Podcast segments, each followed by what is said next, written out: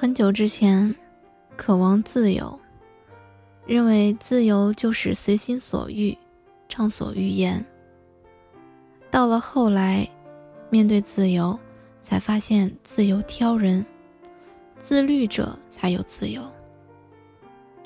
当一个人缺乏自律的时候，他做的事情总是在受习惯和即时诱惑的影响。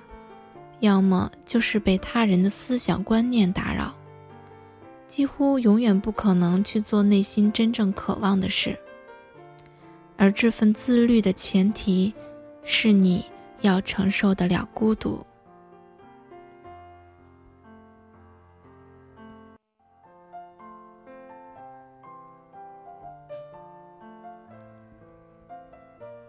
相比于西方人。我们更加害怕寂寞，不懂怎么享受一个人的时光，而且过于在乎别人的看法，总是想从别的眼中寻找自己的存在感。在西方人看来，我们有点过度社交。什么是有效的社交呢？有明确的议题和目标，并且能围绕这个议题和目标开展下去。找到问题和解决方法，能达成一致的意见，明确跟进工作和责任人，控制时间和效率。当然，这是针对工作而言，生活中没人会这么刻板。我来举两个例子：A，约两三个人，私人关系非常好的前同事。吃个 A A 制的午餐，增进一下感情，聊一下各自的近况和将来的打算，开拓一下思路。赶在下午上班前顺道去看个展览，在放松心情的同时，也培养了兴趣，也没有耽误工作，有明确的目的，有控制时间，而且一举多得，这就是有效社交。第二个例子，下午在北京三里屯见完客户，一身疲惫，还不到下班时间，但现在回公司不值当，也不想回家，干嘛呢？在朋友圈随手发一句：“有在三里屯附近的吗？陪我唱歌喝酒呗，此相吻一个。”瞬间一堆回复，仅仅因为貌美吗？半个小时后来了一个，一个小时后来了两个，两个小时后来了三个，有的不生不熟，有的根本没有见过，待了半小时就走了。半夜一两点后还在不断的进进出出，酒喝的不少，饭没怎么吃，唱到凌晨四点，饿得心慌，出来再吃个夜宵。等回到家都六点了。一头扎到床上睡两三个小时，拖着疲惫的身躯、混沌的头脑、满满的罪恶感上班去，纯属寂寞、空虚、冷，没有实际的目的，没有特定的人，在时间上无节制，砸钱毁了身体，还耽误工作，这就是过度社交和无效社交。过度社交的直接后果就是自己的可支配时间、金钱、生命被浪费，尤其是时间。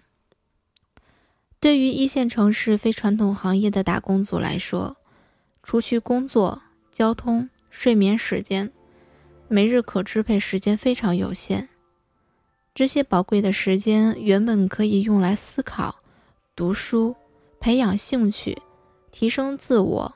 休息放松、健身、养生、谈恋爱、接私活、创业等等。如果过度社交，这些事情就会被挤压，甚至会从你的生活中消失掉。我特别想强调一下思考，为什么要思考？因为在上班的时间里，你根本没有安静的环境。和整块的时间供你一个人冷静思考。人是在不断的思考中清除障碍，沉淀优势，明确方向，获得持续成长的。一个每日只顾埋头苦干而不会寻找时间进行独立思考的人，是不会有任何进步的。思考什么呢？思考今天在工作中出现的问题，有什么经验和教训，怎样改进？思考明天的工作和生活有什么计划？思考今天发生的一件有趣的事情。思考今天记在贴纸上的一个在上班时间难以细化的灵感。思考我还有什么重要的事没有去做，重要的人没有见，重要的地方没有去。